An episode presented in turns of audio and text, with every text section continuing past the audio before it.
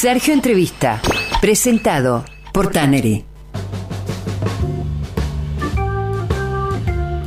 Y en este contenido particular dentro de Viaje de Gracia tenemos el placer de recibir a ella, que es CEO fundadora de Cultura, Cambio, Liderazgo, especialista en cultura organizacional, coach ejecutivo y organizacional, consultora, mentora, periodista, speaker.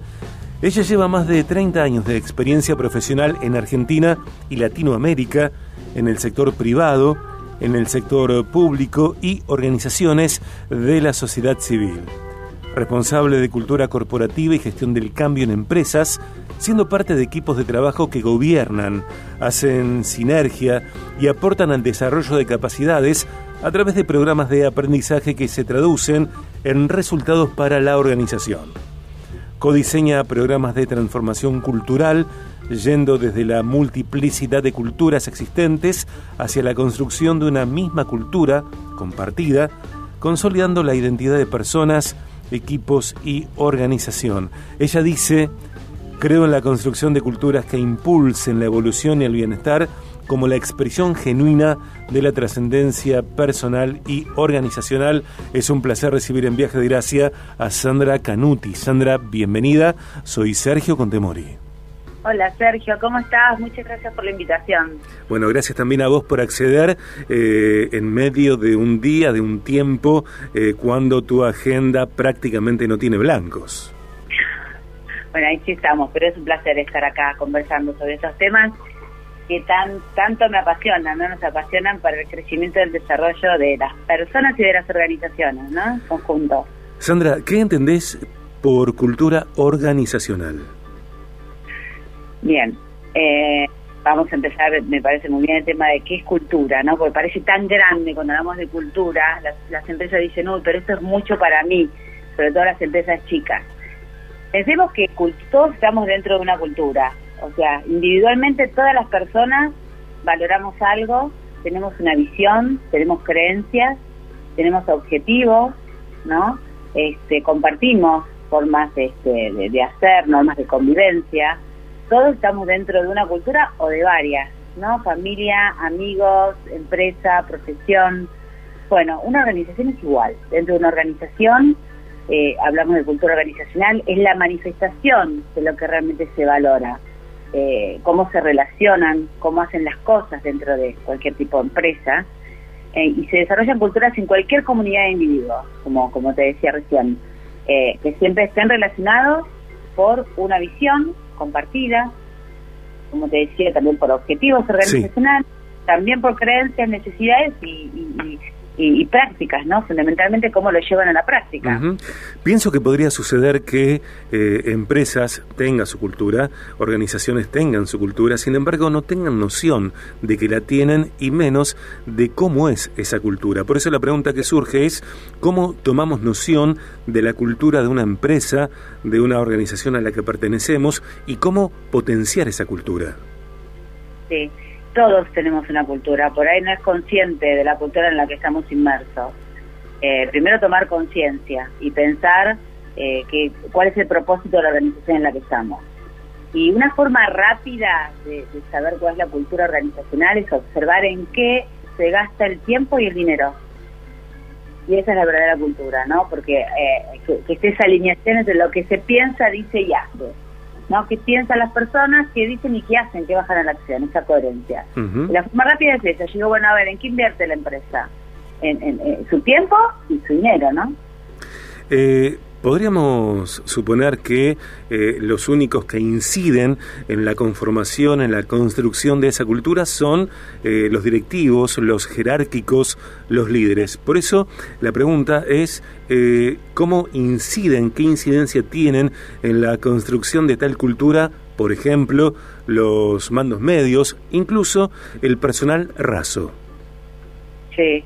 la cultura es un tema de todo, no importa el nivel de la compañía en la que estés, es un tema que tiene que cascadearse a toda la organización. Cuando hablo de cascadearse es la comunicación es es el, el, el, alimento de la cultura, no es a través de cómo transmitimos la cultura, o sea que la comunicación es un pilar básico de, de, la cultura, cómo la transmitimos. Mm. Eh, el hecho de que la definan los directivos los definan las empresas eh, no garantiza que todos estén inmersos en la cultura, lo que garantiza, el, por ejemplo, el aumento de productividad, la rentabilidad, el crecimiento, el desarrollo de las personas, tiene que ver con el estilo de comunicación estratégica que practican dentro de la, de la organización. Por eso hablamos de cómo se relacionan, eh, cómo conversan, cómo comunican la cultura, ¿no? La cultura, una vez más, es, imagínate que tengan una visión los directivos y que no se comunique hasta el operativo más raso, como decís, de una organización. Mm. Eh, ¿Para qué hacen lo que hacen? No es el mismo compromiso. ¿Para qué hago esto? no ¿Para, para qué arreglo, por ejemplo, el cable de un shopping? O ¿Cuál es el fin eh, último? Y, que genera otro compromiso. No es una pregunta que me hacen mucho las organizaciones. Eh, ¿Es necesario que los mandos medios operativos sepan eh, la visión, el propósito, para qué estamos eh, independientes de este negocio y en otro. Mm. Y bueno, la respuesta es eh, cómo, piensan que va a ser la contribución de cada una de las personas, si saben o no eh, a qué, con qué están este, colaborando ¿no? dentro de un equipo de trabajo. Y lo poderoso y lo indispensable de que esa eh, misión, esa visión, esos valores estén redactados de una forma clara, más o menos sintética, y que sea eh, fluido comunicar esa, esa misión, esa visión y esos valores. Sí. Em, muchas veces se confunde comunicación con información. La información es eh, unidireccional. Yo comunico por a través de mails, de carteleras, informo, ¿no? WhatsApp. La comunicación eh, tiene que ver con un sistema bidireccional. La comunicación tiene que ver con qué entiende el otro cuando yo digo lo mm. que digo. Entonces, es invertir un poquito más de, tiempo en explicar qué entendemos por esa visión y estos valores y dónde se van a ver eh, eh, traducidos en resultados para, para los equipos de mm. trabajo, ¿no? ¿Qué tenemos que hacer? Eh, los valores son acciones, no son este mm, un, manifiesto marketinero, ¿no? esto está lindo, queda lindo, usamos las mismas palabras, sino en esta organización, ¿qué valoramos? Y cómo vamos a practicar estos valores. Lo vamos a llevar en la práctica en los objetivos que tenemos que lograr. Estamos charlando en Viaje de Gracia con Sandra Canuti. Su web es sandracanuti.com con C como consonante inicial y una sola T, sandracanuti.com. Eh, en simultáneo con estos más de 30 años de trabajo en Argentina y Latinoamérica y con la cantidad de personas a las que has capacitado y capacitas, eh, sos una marca personal. Eh, y la pregunta entonces es, ¿sos una cultura en vos misma? Sí, sí, sí. y creo que eso, lo practico, lo practico con mis clientes, que todos tenemos que ser ejemplo eh, de lo que decimos, ¿no? Como ser la palabra. Sí. Eh, em, y sí, lo practico, me reviso, me coacheo este, y lo aplico antes que nada conmigo mismo. Bueno, a principio de año le contaba a un cliente que eh, empecé a trabajar con un coach también mi planificación estratégica del año, ¿no? Mía de mi organización. Sandra, eh, dentro de, esto que nos contás, dentro de esta configuración de, tu marca personal, de tu empresa, de tu plataforma, ¿qué relevancia tiene en tu marca personal la gestión de tus redes sociales y si es algo que vos delegas o, o desarrollás por vos misma o de mm. pronto es una configuración mixta donde delegás, sin embargo, sos quien redacta los textos, por ejemplo es un trabajo en equipo. Siempre reviso eh, y propongo las temáticas porque bueno es un tema eh, es, un tema donde uno justamente está comunicando eh, la cultura de lo que hacemos, ¿no? Por el estilo de organización que es. Así que la, comparto, revisamos todo en equipo y, inclusive las respuestas. La, realidad es que estoy en, en, las redes. Estoy en las redes, no me interesa conversar con la gente. Eh, hacer seguimiento, crear el contenido, este, le dedico mi tiempo, eh, porque además es como transmito, ¿no? Quién, son la marca. Cultura, cambio, liderazgo. Eh, tres, tres preguntas que tienen que ver con, con lo mismo, por eso las agrupo. ¿Qué entendés por cambio? ¿Qué es necesario cambiar? ¿Y qué relación encontrás entre cambio y transformación? Bueno, yo creo que hoy eh, levante la mano quien está en uno más cambios, ¿no? Transitando en el mundo en que vivimos. Creo que estamos continuamente con una mentalidad este, de, cambio. Eh, y que si no cambiamos, nos quedamos, ¿no? Eh, eh, bueno, el, hecho que vivimos global de la pandemia como que nos demostró esto, ¿no? Tener una mentalidad de crecimiento, de cambio constante y fundamentalmente hoy cuando hablamos de liderazgo, hay un nuevo modelo de liderazgo que creo que tiene que ver no con el liderazgo de tener gente a cargo, sino del autoliderazgo, de la autogestión, de la toma de decisiones personales primero. ¿Dónde, dónde voy a estar, dónde no? Eh, ¿Con quién voy a trabajar, con quién no? Eh, ¿Cómo tomo decisiones? ¿no? Para salirse de la queja también, hacerme 100% responsable de mis decisiones, este, al igual que una organización, ¿no? Pero empezando por uno. Y siempre hablo también de humanizar el cambio como estrategia, eh, somos seres humanos, cada vez más se hablan de la, de la cultura de cuidado de las personas, ¿no? De las personas. Mm. Así que eh, humanizar el cambio tiene que ver que el cambio eh, tiene que ver con transitar una curva de emociones infinitas, ¿no? Resistencia al cambio, por qué cambiar, para qué estoy cómodo acá donde estoy. Este, Tolerancia al fracaso. Totalmente. Mm. Eh, gestionar el error, porque todos hablan de eh, como las palabras eh, innovadoras, innovación, transformación, cambio, pero el momento de, equivocarse castigamos el error. Mm. Sin embargo, no hay cambio, no hay innovación, no hay transformación si no gestionamos eh, el error, ¿no? Cuanto más nos equivocamos y lo traemos en la mesa de las reuniones, es ahí donde podemos aprender y crecer, ¿no? Lo nuevo como nuevo. Eh, te hago esta pregunta creyendo que no es redundante, eh, tiene que ver con liderazgo, porque pensando en esa tríada, eh, cultura, cambio, liderazgo, bueno, en la actualidad se habla de sustentabilidad y, se impone la visión eh, ASG, eh, impacto de las actividades de las empresas en el ambiente, sociedad y gobernanza.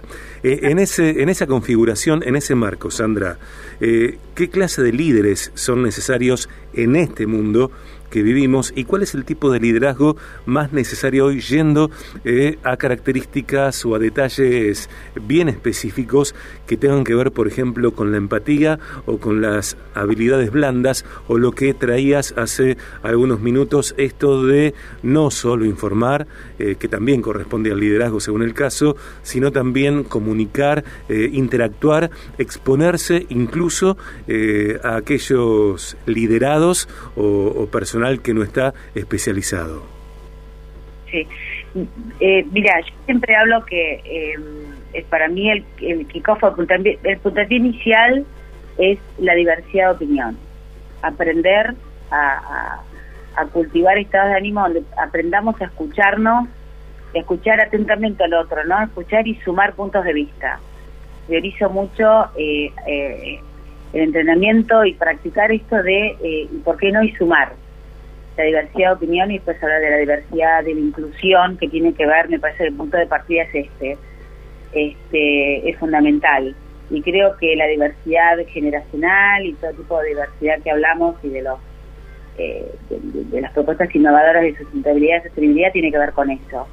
Tiene que ver con sumar puntos de vista, crear nuevas estrategias, que con los nuevos cómo que surjan de la conversación colectiva, ¿no? De aprender a escucharnos y de tomar eh, decisiones en conjunto mm. y poder debatir sobre eh, diferentes posibilidades. No me parece que es eh, lo, lo, que más nos cuesta a los seres humanos, porque queremos tener la razón, ¿no?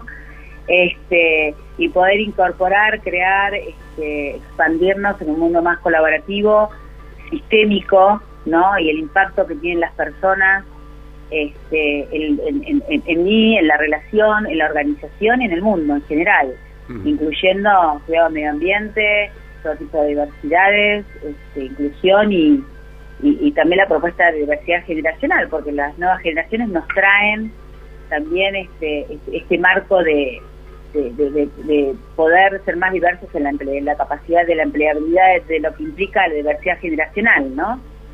¿Qué relación eligen cómo quieren trabajar, dónde quieren trabajar, no tienen otros valores, este, creo que tenemos que aprender en conjunto. Em, ¿Qué relación encontrás, si es que encontrás, entre carisma, tu carisma y rentabilidad? tu facturación, entre tu carisma y tu facturación, tu rentabilidad? Eh, mm, yo creo, yo relaciono lo del carisma con eh, la capacidad de relacionar con otro, eh, aprender a mirarnos primero nosotros para aprender a mirar a los otros, este y, poder eh, danzar en esa conversación, ¿no? Este, yo priorizo, priorizo eso, creo que es uno de los valores antes de la rentabilidad eh, algo que valoro, la, cuando hablamos de carisma, de empatía, aparte se mide en la calidad de las relaciones. Nosotros siempre hablamos de una fórmula que es R igual a R, no sé si la escuchaste, Sergio. Adelante, no, no la escuché, si la escuché no me acuerdo ahora. Bueno, que todos nosotros los seres humanos somos directamente proporcionales a las relaciones que construimos. O sea, los resultados mm. que logramos a día de hoy son directamente proporcionales a las relaciones que hoy pudimos desarrollar, que hoy pudimos eh, enriquecer.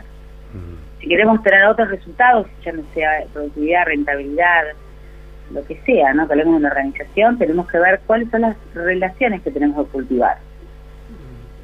Sandra, sos una, referente, decíamos, marca personal, mucha trayectoria, mucho recorrido, eh, empresas, eh, lo privado, lo público, viajes, países.